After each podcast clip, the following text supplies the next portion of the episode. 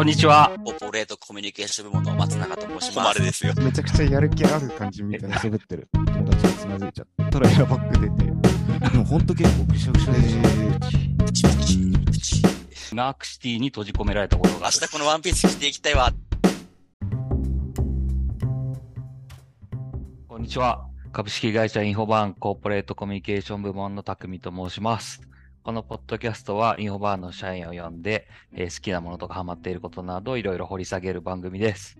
今回は特別編としてラジオ、公開ラジオ形式でお送りしています。今回その企画をした私と同じ、えーコーポレートコミュニケーション部門の松永さんも参加しています。松永さんよろしくお願いします。よろしくお願いします。コーポレートコミュニケーション部門の松永です。えっ、と、いつも聞いてる、えーラジオ参加できるということで楽しみにしてまいりました。よろしくお願いします。お願いします。じゃあ早速今回のスペシャルゲストに登場してもらいましょう。IDL 部門の遠藤さんです。よろしくお願いします。よろしくお願いします。こんにちは。小島秀夫です。わかわかそんななんすかいきなり。どうしたんですか？ラジオなのに見た目でしかわからないことを言うのはやめろというちょっと嫌がらせをしてみたんですけれども、似てない？い似やてるよね。い今の髪型の感じ今は、うんなんか寄せてきたな、向こうがっていう。頭打ったんですか？もう すいません。はじめまして、えーインフォバーン IDL 部門の遠藤と申します。よろしくお願いしまよすろ。しくお願いします。でも IDL のサイトに載っている、あの、多分これ聞いて、例えば、ちょっと調べてみたらわかると思うんですけど、サイトに載ってる髪型って坊主じゃなかったっけ？そうなんですよ。もうあれ、あれいつ撮ったのかな？あれみんな一斉に撮ったやつですよね。じゃないですかね。ですよね。何年前か忘れちゃいましたけど、結構人生の大半、私今ちょっと44なんですけど、半分以上は坊主なんですよ。ほ30年ぐらいは坊主で。うんで、なので、まあ、坊主の時期に撮ったから坊主だったんですけど、まあ、ちょっと前、2019年ぐらいかな、少し伸ばし始めて、えー直近は先週の土曜までは30センチ、じゃあもっとか、腰まで、腰までいかないか、へそぐらいまで髪あったんで。あの、2019年からコロナの間、あの、一度も美容室行かないで伸ばし続けたんですけど、まあ、結果、そんぐらいになっちゃって、あのー全く、だからこの間ね、この間結構、コロナの前でお仕事してた人と、えー会えなかったりとか、逆に、この時期だから、あのオンラインで初めましてしたお客さんとか結構いるいるじゃないですか。うんうんだからその人たちはもうロン毛な遠藤さんしか知らなく知らないんですよ。だから坊主の写真見せたらびっくりするし、で逆にロン毛の遠藤さんしか知らない。あ、じゃじゃないや、坊主の、まあどっちかわかんなくなっちゃった、もう。わかんなくなっちゃったけど、とにかく結構髪の髪型は極端な髪型しているので、あのね、マスクしてるとなおさらだよね。誰かわかんないみたいなことあるんですけど、うん。これさ、また見なきゃわかんない話してるじゃん、ラジオなの。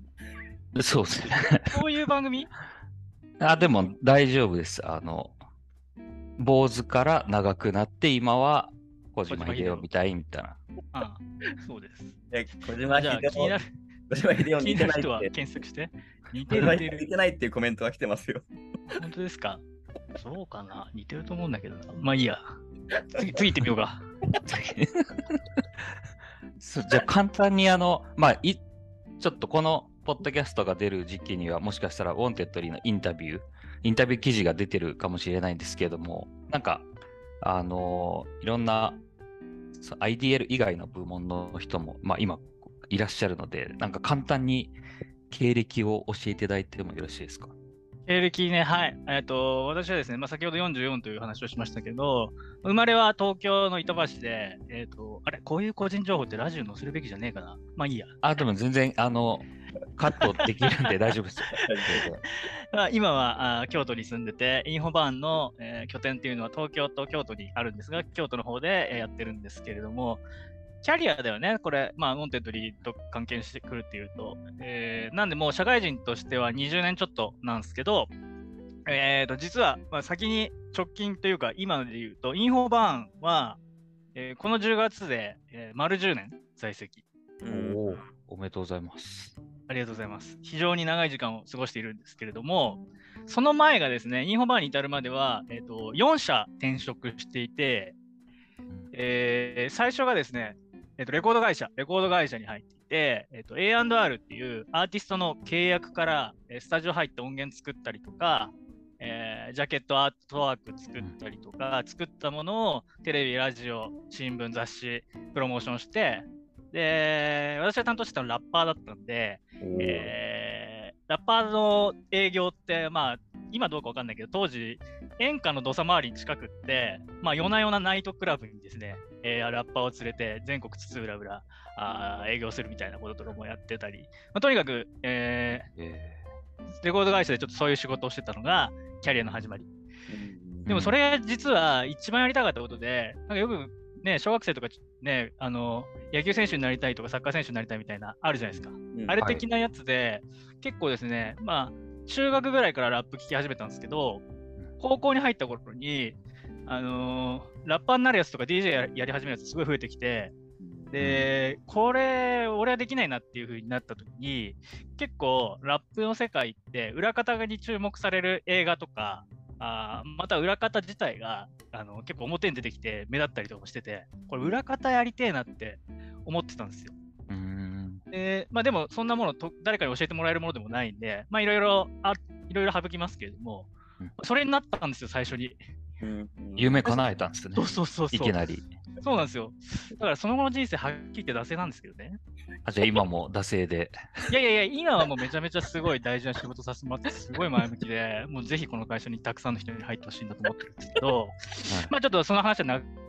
くなるんで置いといて、レコード会社の後、転々としたんで、あと3社あるんですけど、でもこの調子で話してると1時間経っちゃうんで、まあ適当に話すんですが、2社目は、えっと、出版社で週刊誌の、えー編集記者をやってて、まあ、テレビをテーマにしたあー雑誌だったんで、えー結構ね、あのテレビ局に、えー張り付いたりとか、タレントさんの追っかけ的なインタビュー取材とかしたりとか、結構あー派手な仕事をしてました。で、その次が、えーそれ2006年ぐらいに辞めたんで、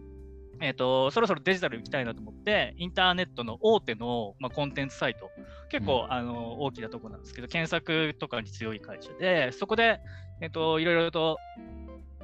やっぱ紙の雑誌の作り方とデジタル違うんで、あのデジタルのやり方を学んだりとか、まあ、デジタルの、えーメディアビジネスっていうのが、まあ、いまさに今我々がやってることですけど、まあ、広告ビジネスもあったりするんで、どうやってこうお客さんとクライアントワークしていくかみたいなことも、まあ、学んで、うんで、その後またあの同業というか同じようにインターネットでまたデジタルデジタルマーケティングとかコミュニケーション、コンテンツで作るような会社に転職して、えーとインフォバーンに来たんですけど、最後のその、えーデジタルマーケティングとかメディアやってる会社で、えっ、とね、メディアの未来を考えるみたいな、まあ、今でいうみたいな事業があって、それがなんか10回連続のなんか参加者十何万払うみたいな、結構ちゃんとしたやつだったんですけど、うんそれのですね、初回の講師が、えー小林弘人先生だったんですよね。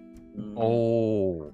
で、なんかすごい、えーとメディア、メディアイコールコミュニティみたいな話を、それだから2010年ぐらいかな。結構前にメディアとはコミュニティであるみたいな話から話し話し始めてて、やっぱ当時こう、えーウェブマガジンとか作ってたけど、こう情報を一方的に発信してそれに対するリアクションを得るみたいな発想しかなかったから、まさに今今的なこうメディアを一緒に作っていくような関係性を作るんだとか、あーなんか本当にすごい未来を感じさせる。今ね、またクリエイターエコノミーとかで注目されているケビン・ケリーのあの、1000 True Fans っていう、まあ、1000人のファンがいれば、クリエイターはこうやっていけるんだみたいな話があるんですけど、ざっくり言うと。はいその話も2010年ぐらいにすごい、小編さんが言ってたのがすごい頭の中に残ってて、まあ会社に入社してからも、とにかく先行ってる人だなっていう印象はあったんですけど、今思い返すと、まあそんな出会いがあって、ですごい面白そ、おもしその時の印象が強くて、まあいろいろあって、えー転職するって時に、インフォバーン見つけて、ご縁あって入ったんですよね。だから、今、社会に出て20年なんですけど、20年ちょっとなんですけど、最初の10年はジョブホッパーっぽく転々としてて、今の10年は結構ゆゆったり腰据えてやらせてもらってて、まあ、その10年の話は、もう10分経っちゃったんで、えー ぜひ、あのこの松永君が編集してくれたウォンテッドリーの記事を、あの通常インタビュー時間1時間のところ、終わらなくて、もう1時間話したんで、編集するのすげえ大変だろうなと思ってるんですけど、交互期待ということで、そちらの方を読んでください。お願いします。多分インフォ版入るまでで1時間ぐらい喋んこれ、これ、あれ、全然終わんねえなみたいな感じ。たどりたどり着かねえなってね。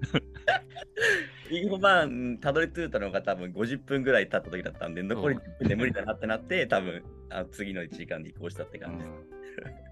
いやもうあのさっきも言ったけど、こう2人がね、話しやすい雰囲気作ってくれちゃうからさ、ついつい気持ちよくなっちゃって、そんなことない。まあ、今も本当にもうこう気持ちよくなっちゃってるの 伝わりますよね、これね。面白い。はい。はい、ありがとうございます。